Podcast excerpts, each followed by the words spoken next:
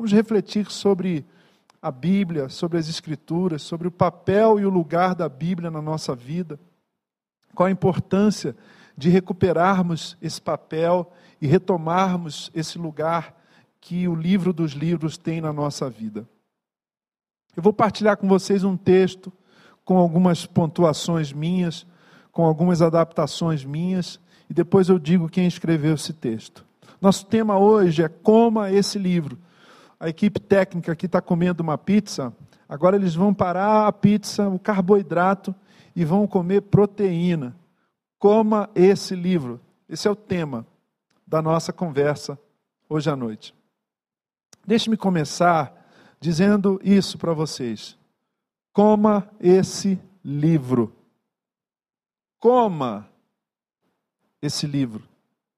Grave essas três palavras na sua mente, no seu coração, coma esse livro, com letras tão grandes e gravadas tão fundo que jamais você possa fugir delas. Dessas três palavras, coma esse livro. Porque elas são um mandamento. Permita que esse mandamento se instale, ocupe a sua imaginação Perdão. Permita que esse mandamento, como esse livro, ocupe um lugar importante na sua imaginação, a fim de que assuma um lugar de honra na companhia de outros grandes mandamentos do Evangelho. Mandamentos que estão incrustados, por assim dizer, irmãos, no pináculo, no ponto mais alto da nossa consciência, como seguidores de Jesus de Nazaré. Porque todos nós, carregamos conosco, trazemos conosco, dentro de nós, da nossa peregrinação, do nosso segmento do Cristo, um punhado de mandamentos essenciais que nos mantém no caminho do Senhor. Vamos lembrar esses mandamentos? Amarás o Senhor teu Deus de todo o coração, amarás o teu próximo, honra teu pai e tua mãe, arrependei-vos e crede no Evangelho, não andeis ansiosos, em tudo dai graças, orai sem cessar, vinde após mim, todos os mandamentos do nosso Senhor. Eu estou dizendo então que você acrescente a essa lista de mandamentos bíblicos mais esse: coma esse livro. Porque os cristãos, eu e você, que estamos juntos nessa noite de oração e de meditação bíblica, nós nos alimentamos das Escrituras. É, essa é a verdade. Nós comemos, nós nos nutrimos, nossa fé, nossa espiritualidade, nossa teologia, nossa compreensão de Deus é nutrida pelas Escrituras. A Sagrada Escritura é o alimento da comunidade santa, da comunidade de Jesus, não apenas a nossa. A comunidade santa é nutrida pelas Escrituras, assim como o alimento, a carne, a batata, a proteína e o carboidrato nutrem o corpo humano. Os cristãos, irmãos, eu e você, não nos limitamos a ler, a estudar ou a usar as Escrituras.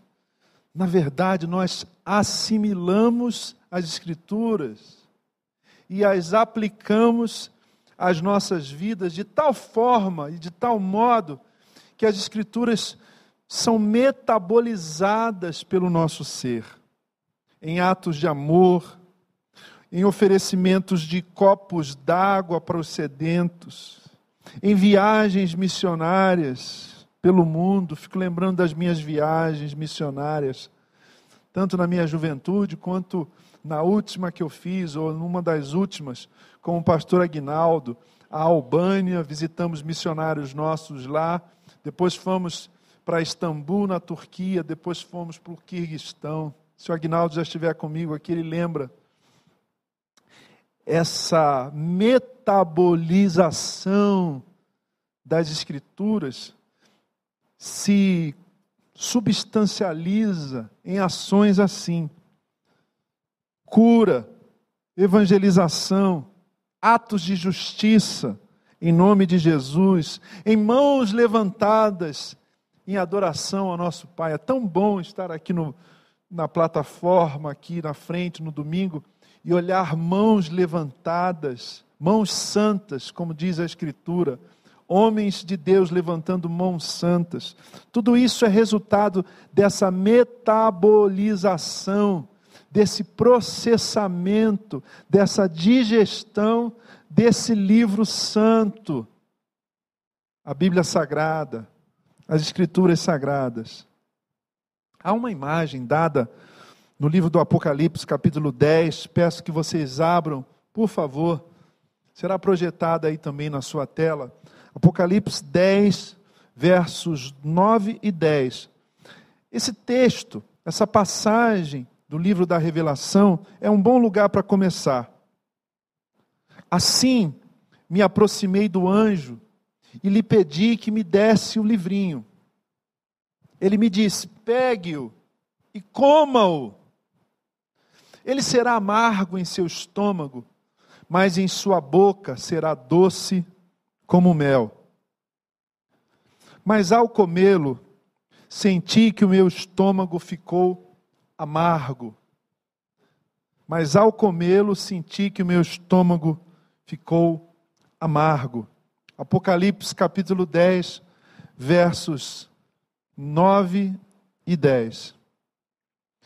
Quem diz, quem está falando aqui, quem está falando é João. João do Apocalipse, João de Pátimos. João, esse fascinante apóstolo, esse pastor, esse escritor da igreja primitiva. João é uma figura importantíssima. Eu gosto muito de João, do Evangelho de João, da pessoa de João, da personalidade de João. João foi pastor de sete pequenas igrejas mergulhadas num ambiente de devassidão, irmãos. Num ambiente de sexo ilícito, de diversão desordenada, de poder, de violência. Estou falando claramente do ambiente do Império Romano, do primeiro século. A tarefa de João, o trabalho de João era manter a fé dos cristãos intacta, era manter a fé daquelas sete igrejas, às quais ele se dirige em nome do Senhor, ou às quais ele transmite uma mensagem do próprio Senhor. João pastoreava essas sete igrejas. Essas, a tarefa de João era manter a sua fé intacta, era manter o discipulado deles ardente, era manter a sua esperança renovada contra e diante tantas adversidades. Eu me identifico com João porque a minha tarefa como pastor hoje é fazer a mesma coisa, é manter a, a fé de cada um de vocês, comunidade de Jesus, amigos e amigas que me ouvem como pastor, que são alimentados todos os domingos, todas as quartas, todos os nossos encontros. É manter vocês no caminho do discipulado, é manter a sua esperança renovada no Cristo vivo e ressurreto. Sabem, o João não escreveu com a intenção de que apenas eles sobrevivessem àquele ambiente tão nocivo à fé, que era o ambiente do Império Romano. O João, quando escreve o Apocalipse, ele não está oferecendo, essa é uma imagem boa, uma espécie de tábua sobre a qual eles se sustentassem no meio de uma tempestade. Não. Mais do que isso. O João queria que os seus, que as suas ovelhas, que os membros daquelas sete igrejas vivessem, vivessem, vivessem de verdade tivessem o tipo de vida que a gente só tem quando a gente come direito, quando a gente se alimenta direito, quando a gente metaboliza em três refeições decentes, um café da manhã, um almoço, um jantar. E ao falar isso, eu fico com o coração apertado porque a gente vive num país em que a maioria das pessoas não tem esse privilégio de ter três refeições decentes todos os dias. O João não queria apenas que as suas ovelhas sobrevivessem, mas que elas vivessem. Num domingo de manhã, enquanto João adorava ao Senhor, enquanto João dirigia ao Senhor a sua adoração, preso na ilha, na ilhota de Pátimos, ele recebe uma série de visões exuberantes, visões festivas, visões que se tornam famosas e já foram objeto de muita celeuma, de muita controvérsia, de muito debate, as visões do Apocalipse. Quando se aproximava da metade dessas visões que o Senhor dá a João naquela ilhota de Pátimos, ele viu um anjo gigantesco, muito maior do que o meu metro noventa e três, muito maior do que o Shaquille O'Neal do basquete, um anjo muito maior do que o Golias de 1 Samuel 16, que enfrenta Davi no vale de Elá. Ele vê esse anjo gigantesco com um pé apoiado no mar e um outro pé no continente, na terra. E esse, esse anjo gigantesco trazia nas mãos um livro. Desse abrangente púlpito marítimo terrestre, um pé no mar, um pé na terra, aquele anjo enorme, enorme, pregava as palavras desse livro. Um sermão, uma mensagem, uma pregação explosiva como um trovão. Era um sermão durante o qual ninguém dormiria. Às vezes eu estou pregando e fico procurando na congregação se tem alguém cochilando, dormindo na presença do Senhor, como disse outro dia. De vez em quando eu acho um pecador assim. Não, naquele domingo, naquele sermão daquele anjo, ninguém cochilaria. Era um sermão durante o qual ninguém dormiria. E aí o João começa a notar o que estava ouvindo, porque ele nunca ouviu uma pregação, um pregador como aquele. E aí ele recebe uma ordem, queridos irmãos e irmãs, querida comunidade. O João de Pátimos recebe uma ordem para não fazer aquilo, não registra. Uma voz lhe disse que pegasse o livro com o anjo, ao invés de anotar a visão, que pegasse o livro, era como se alguém atravessasse a congregação, o salão de cultos, o auditório, e arrebatasse a Bíblia das minhas mãos num domingo desse, ao invés de tomar anotações, e comesse o livro santo, comesse a Bíblia. O anjo diz para ele: pegue o livro e coma o livro. E o João obedece. Ele se encaminhou ao anjo e disse: Me dê o livro. O anjo lhe entregou o livro. Mas a seguir, o anjo lhe disse: Aqui está, coma, coma este livro. Não fique só tomando notas do sermão no domingo. Às vezes também eu olho no domingo e tenho vontade, vontade de dar uns dez ósculos santos uns dez beijos santos em alguém que está com um caderno, não apenas prestando atenção no que eu estou pregando, mas anotando o que eu estou pregando. Porque o pregador tem a, a, a sensação de que as horas que gastou preparando a mensagem não foram infrutíferas. Alguém prestou atenção. Eu fui tomar um lanche com uma família alguns dias e uma menina de oito anos me disse: Pastor, puxa vida, eu estou me lembrando que você disse que ganhava mais roupa do que brinquedo no Natal. Eu fiquei feliz porque pelo menos uma criança prestou atenção no que eu preguei, não é? João disse, o anjo disse para João: Não anote, coma o livro. Não tome notas, coma o livro. Não se limite a tomar notas como um livro. João obedece. Ele deixa de lado o seu bloco de notas, na verdade, o seu pergaminho, não sei, o seu papiro, a sua pena.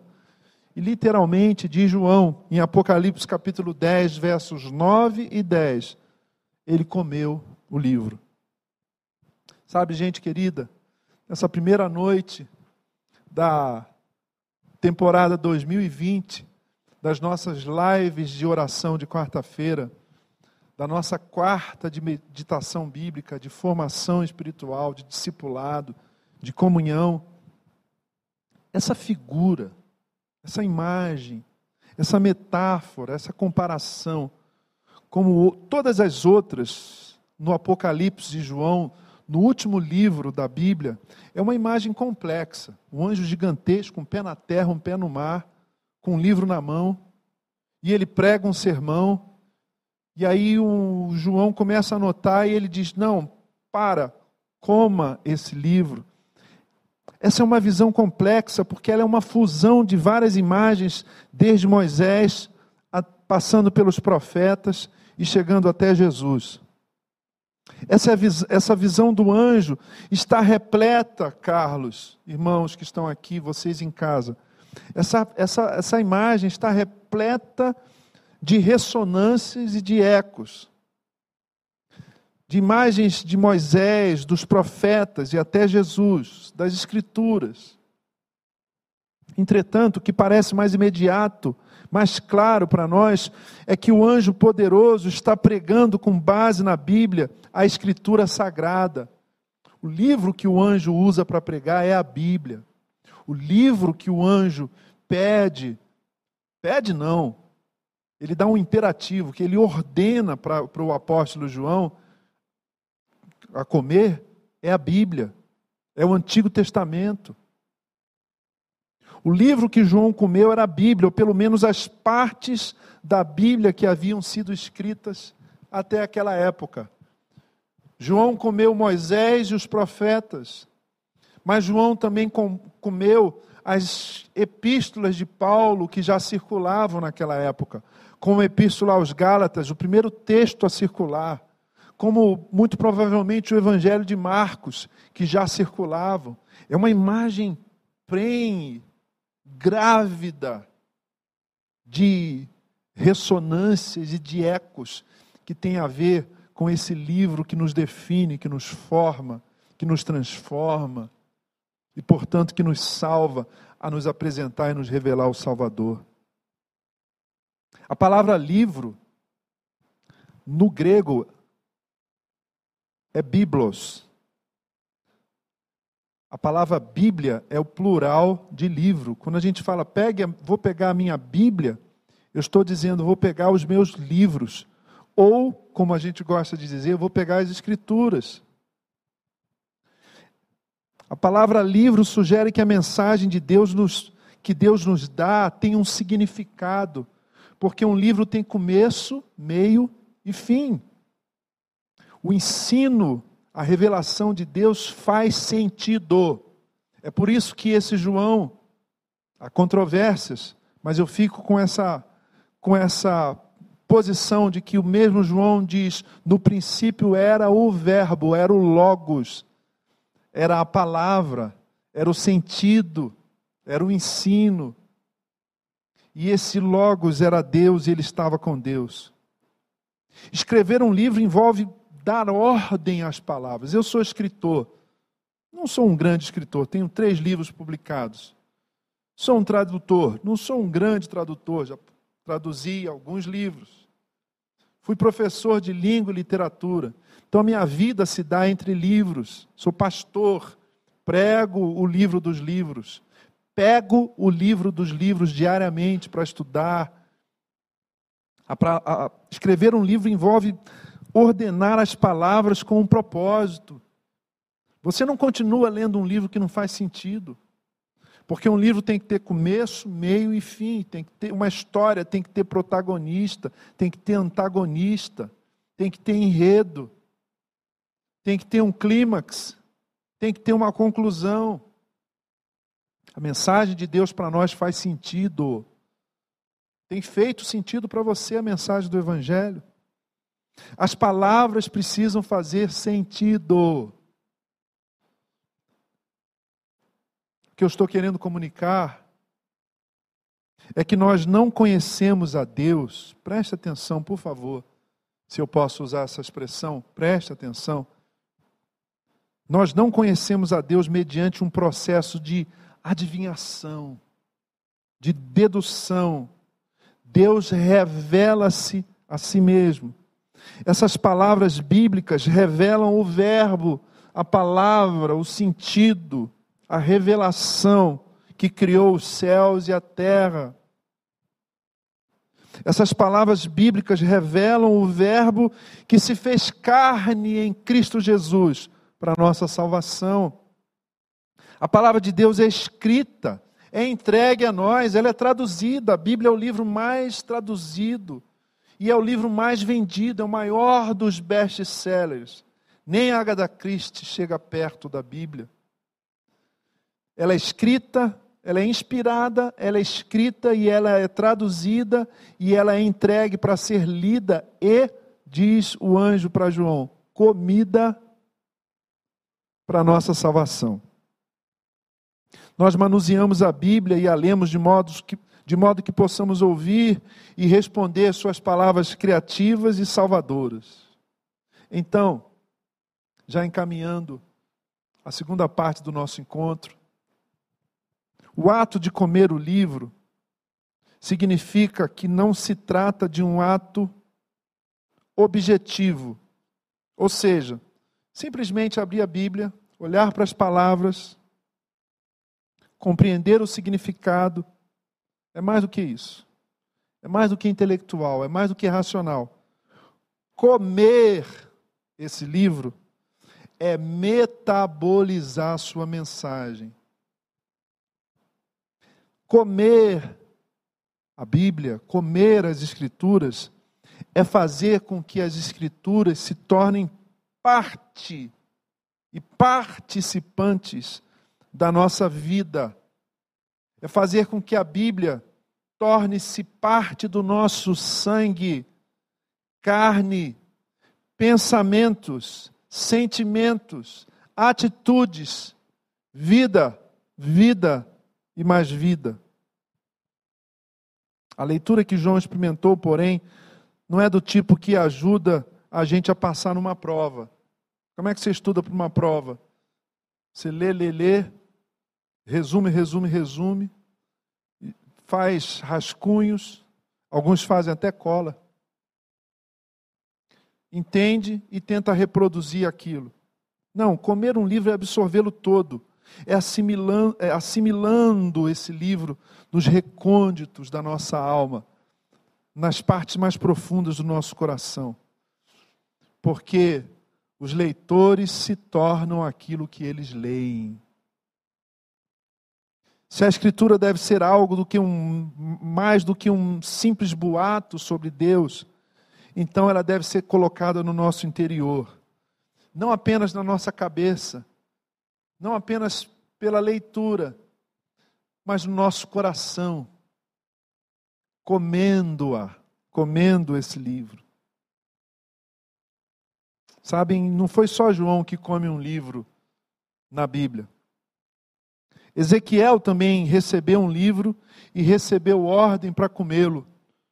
Não sei se a gente pode projetar Ezequiel capítulo 2, verso 8. Profeta Ezequiel, do Antigo Testamento. Há um precedente de gente que comia livros na Bíblia.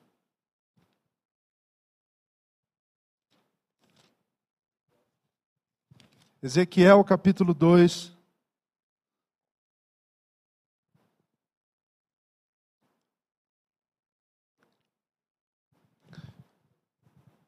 Versículo 8. Aliás, capítulo 3, perdão.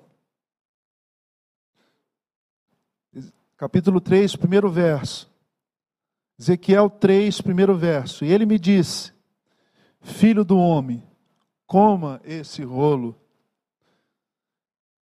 É que os livros, a, primeiro milênio antes de Cristo, não eram livros impressos assim, no, no formato. No, nem o livro que João come era um livro como eu tenho nas mãos aqui, como essa Bíblia. Gutenberg é muito depois disso, né? nós estamos falando do século XVI. E ele me disse: Filho do homem, coma esse rolo, depois vá falar à nação de Israel.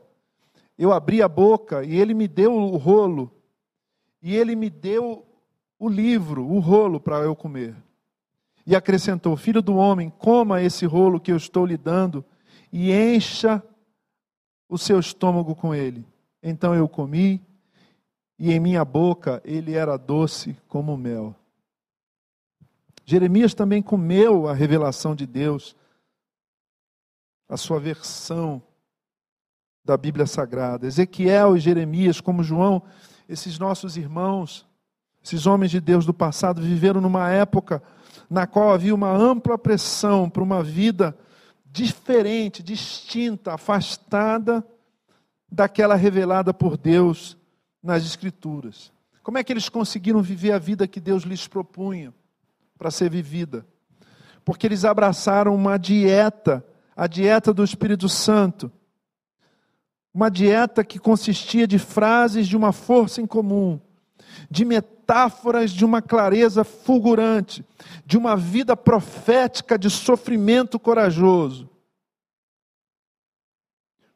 Ezequiel, Jeremias, João, gente que viveu o que Deus tinha para eles, gente que cumpriu a vocação, o chamado de Deus para eles, porque foi gente que comeu o livro. Termino dizendo que cada palavra nesse livro. Você sabe onde está a sua Bíblia? Uma pergunta importante para os que estão aqui e para os que estão em casa. Onde está a sua Bíblia? Teve uma época na nossa igreja que todos os domingos esqueciam Bíblias no salão de culto. E depois de procurar em vão um nome, algumas tinham nome e outras não tinham nome, eu selecionei todas as que não tinham nome e disse para a secretária da igreja à época: Irmã, se não procurarem, vai guardando tudo nessa caixa aqui, que tem uma, uma igreja lá na Bahia que diz que recebe Bíblias usadas. Mandamos uma caixa de Bíblias para a Bahia. Onde está a sua Bíblia? Se você perder a chave do seu carro, você vai ter um problema sério, não vai? Rapidamente você vai sentir falta. Se você perder a sua carteira, a sua carta, o seu CNH, e se você perder a sua Bíblia, o que vai mudar na sua vida? Se você vai dizer que migrou para um, para um app, para o YouVersion, ou para outro aplicativo de Bíblia, eu não vou me convencer. Eu não vou me convencer, não me leve a mal. Cada palavra nesse livro tem a intenção de realizar algo em nós. Cada palavra desse livro tem a intenção de nos dar saúde integral. Cada palavra desse livro quer, me, quer nos tornar mais saudáveis bio, psíquica e espiritualmente. Cada palavra desse livro tem a ver com a salvação que nos é oferecida pela graça de Deus por meio da fé no nosso Senhor Jesus Cristo. É por isso que a comunidade cristã, que os homens e mulheres de Deus de todos os tempos e lugares, têm investido uma quantidade bem considerável de energia, uma, uma, uma quantidade de inteligência e um esforço de oração para aprender como comer esse livro. Seguindo o exemplo de João, lá naquela ilhota pedregosa, cheia, cheia de rochas, de Pátimos, como Jeremias em Jerusalém e como Ezequiel na Babilônia. Com algumas modificações, com algumas adaptações, com algumas interpolações aqui e ali, esse texto foi escrito por um dos meus autores mais amados. Eu devo ter quase uns 30 livros deles, dele, que eu leio e releio sem me sentir exaurido e sem me cansar o saudoso pastor Eudine Peterson, que traduziu a Bíblia para o português, que é conhecida como A Mensagem, a sua paráfrase das Escrituras. Ele tem um livro em inglês chamado Eat That Book, Coma Esse Livro. E é desse livro que eu trago essa reflexão para vocês. O que, que você tem comido? Tem um, tem um programa aí, eu acho que é no na TV, na TV a cabo, não sei se é na NetGeo, se é no.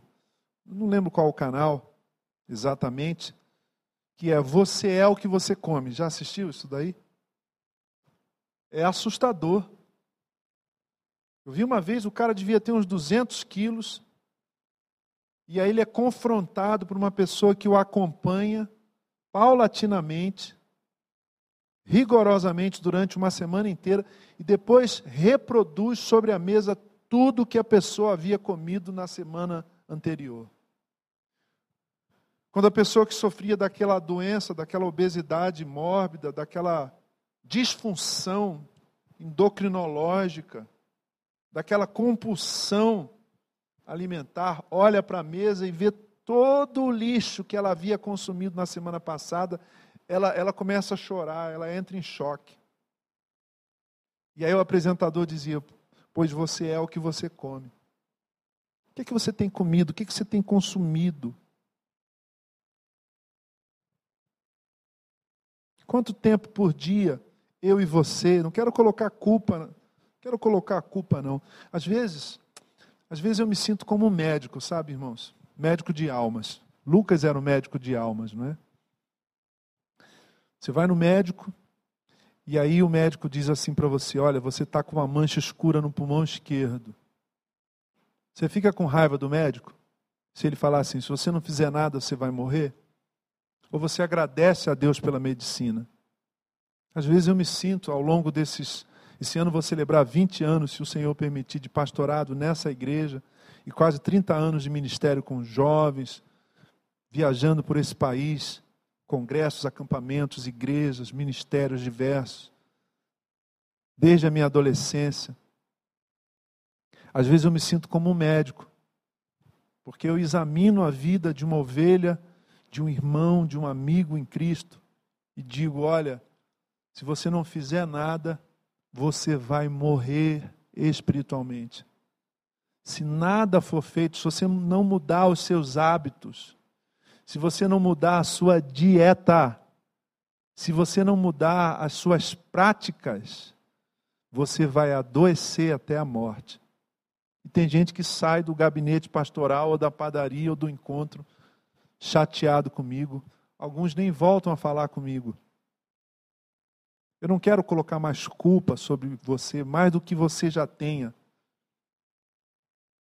Mas eu quero lhe fazer algumas perguntas. Quantos, quanto tempo por dia? Deixa eu me incluir, para não ser presunçoso. Quanto tempo por dia nós temos gasto com esse livro? Quantos capítulos? Que tipo de contato nós temos tido com esse livro que nos foi dado para revelar Jesus? Quando João termina o evangelho que recebe o seu nome, ele diz: Há, porém, tantas outras coisas que Cristo fez, que ele falou enquanto andou por esse mundo. Estas, porém, foram escritas para que creiam que é o Filho de Deus e crendo então, tenham vida eterna, tenham vida plena que Ele nos ofereceu. A Bíblia foi escrita para que eu e você tivéssemos, tenhamos, tenhamos vida e vida eterna. Então, não comer a Bíblia, não se alimentar da Bíblia, não ser nutrido pela Bíblia, é definhar, irmãos, é ficar subnutrido. Já assistiu o documentário Super Size Me? Um cara passa quantos meses aí, os meninos que estão aqui, meus HDs externos aqui? Quanto tempo ele passa passando, comendo só Big Mac, só McDonald's? Sabe dizer aí, produção, Marcelo? Sabe aí, diretor? Fala no ponto aí. Ele fica um ano comendo só Big Mac, Carlos. Um ano, irmãos. E aí ele tem, ele desenvolve. Não vou, não vou aqui sobre sob o risco de, de mentir ou de exagerar, não vou dizer se ele desenvolve diabetes ou cardiopatias ou problemas circulatórios, etc, etc. Mas ele desenvolve um monte, um, um sem número de, de comorbidades, porque nós somos aquilo que nós comemos. Uma coisa importante para mim, ao longo dos anos, é perceber que é melhor a intensidade do que a quantidade. É melhor pegar um, um verso das Escrituras e ponderar nesse verso, em torno desse verso, por alguns minutos e ao longo do dia, do que eu ler três capítulos, Carlos. GI, três capítulos, só por uma obrigação religiosa, e, e aí dar um X assim naquele programa de leitura bíblica do dia. Melhor a intensidade do que a quantidade. Queria dar algumas dicas pastorais para vocês. Domingo eu falei e repito sobre a necessidade da oração ocupar o coração da nossa vida e a vida do nosso coração. E essa oração precisa ser banhada, vivida no âmbito das Escrituras, no prato que nos alimenta diariamente. Quer saber como é que seu pastor lê a Bíblia? Simples. Eu leio um capítulo do Antigo Testamento e leio um capítulo do Novo Testamento. Eu tenho uma Bíblia que eu posso fazer anotações aqui ao longo das páginas. Mas como eu falei domingo, eu tenho um caderno também na, no qual eu escrevo percepções, revelações, provocações que o Espírito Santo me dá, porque afinal ele inspirou a, a, a própria Bíblia. Mas eu oro antes de ler, eu oro enquanto leio e eu oro depois de ler. Eu oro antes de ler a Bíblia, eu oro enquanto leio a Bíblia. Muitas vezes estou lendo um texto e falo, ah, Senhor, não permita que isso aconteça comigo. Se for julgamento, se for a mão pesada de Deus sobre o personagem em questão. Mas se é livramento, se é manifestação de graça, de misericórdia, eu digo: Ah, Senhor, eu quero isso para mim, eu quero isso para minha casa, eu quero isso para minha comunidade. Ah, Senhor, tenha misericórdia daquele irmão assim. Ah, Senhor, manifesta a tua graça, que as tuas mercês, que a tua mão bondosa possa trazer aquela irmã de volta para o caminho de Jesus. Portanto, eu oro antes de ler a Escritura, pedindo que o Espírito Santo afofe a terra árida do meu coração. Lembra da parábola do semeador? Nosso coração pode ser uma terra ressequida, cheia de espinhos. Podemos estar sob os ataques constantes das aves de rapina de Satanás para roubar a semente da boa palavra lançada no nosso coração. Eu oro antes, eu oro durante, durante e eu oro depois da minha leitura. Eu não apenas percebo que a Bíblia me faz perguntas, como eu mesmo faço perguntas à Bíblia. Tenho falado isso para os adolescentes, jovens, para os meus filhos. Quatro perguntas que nós podemos fazer.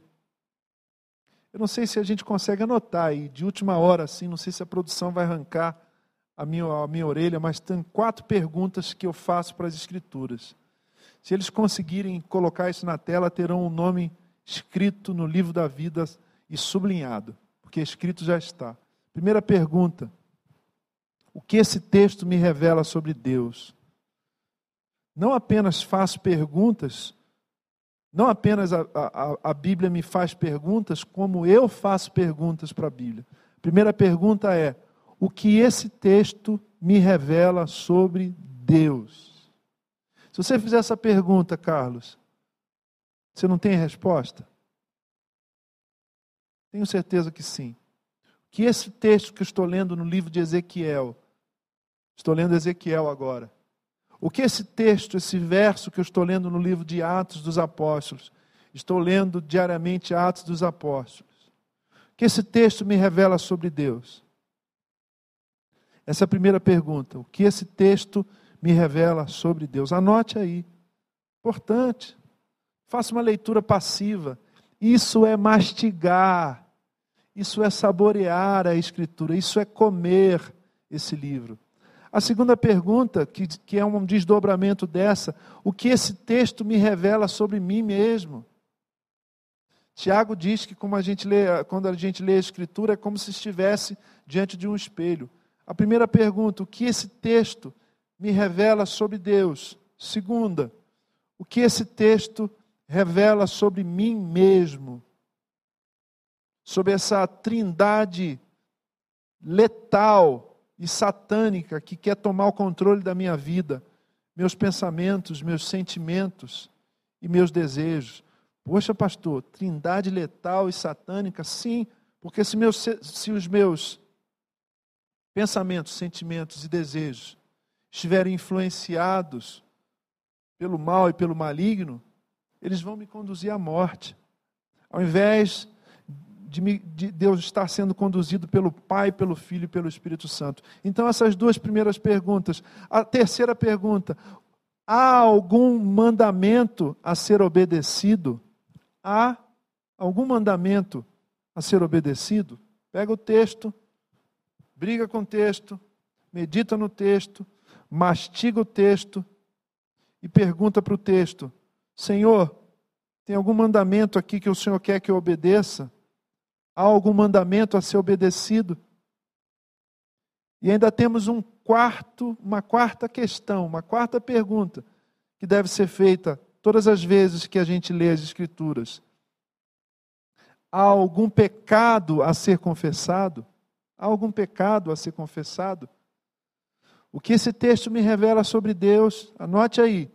Segundo, o que esse texto revela sobre mim mesmo? Há algum mandamento a ser obedecido? Quarta pergunta: há algum pecado a ser confessado? Querido amigo que está conosco, nós temos aqui um, um número bem bacana, bem considerável de irmãos conosco, fico feliz. Espero que esse número seja maior, porque se você estiver com a sua esposa, se você estiver com seus filhos, esse número é maior. Como a Marta Pinheiro, querida Marta, lá de Macaé, a Cléria Roveri, a Vanessa Ricardi. Ontem estive com a Vanessa, com o Eduardo, um beijo no seu coração. Que lanche gostoso nós tivemos, que conversa boa. Dedinha, a Oquialine conosco também, Adriana Santos, Rogélia Ramário, nossa irmã que está sempre conosco lá em Niterói, Tatiana Cajaíba, Viviane Santos, muita gente aqui com a gente. Jurandir, querido Jurandir, tem frequentado a nossa igreja com a Miriam, sua esposa, e com a Bianca, sua filha, Valquíria, Márcia. Ah, um beijo no coração de todos vocês. A mensagem de hoje, a reflexão de hoje é: coma esse livro. Como é que você lê a Bíblia e não apenas lê a Bíblia, mas você come, come esse livro santo?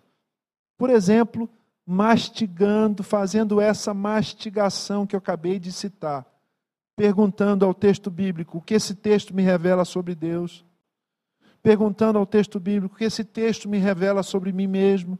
Há algum mandamento a ser obedecido? Senhor, tem algo que o Senhor quer que eu faça? Há algum pecado que eu eu preciso confessar? Existem muitos métodos de leitura, de estudo, de meditação bíblica. Mas se você ficar com. Você sabe que o ótimo é inimigo do bom, não é? O ótimo é inimigo do bom.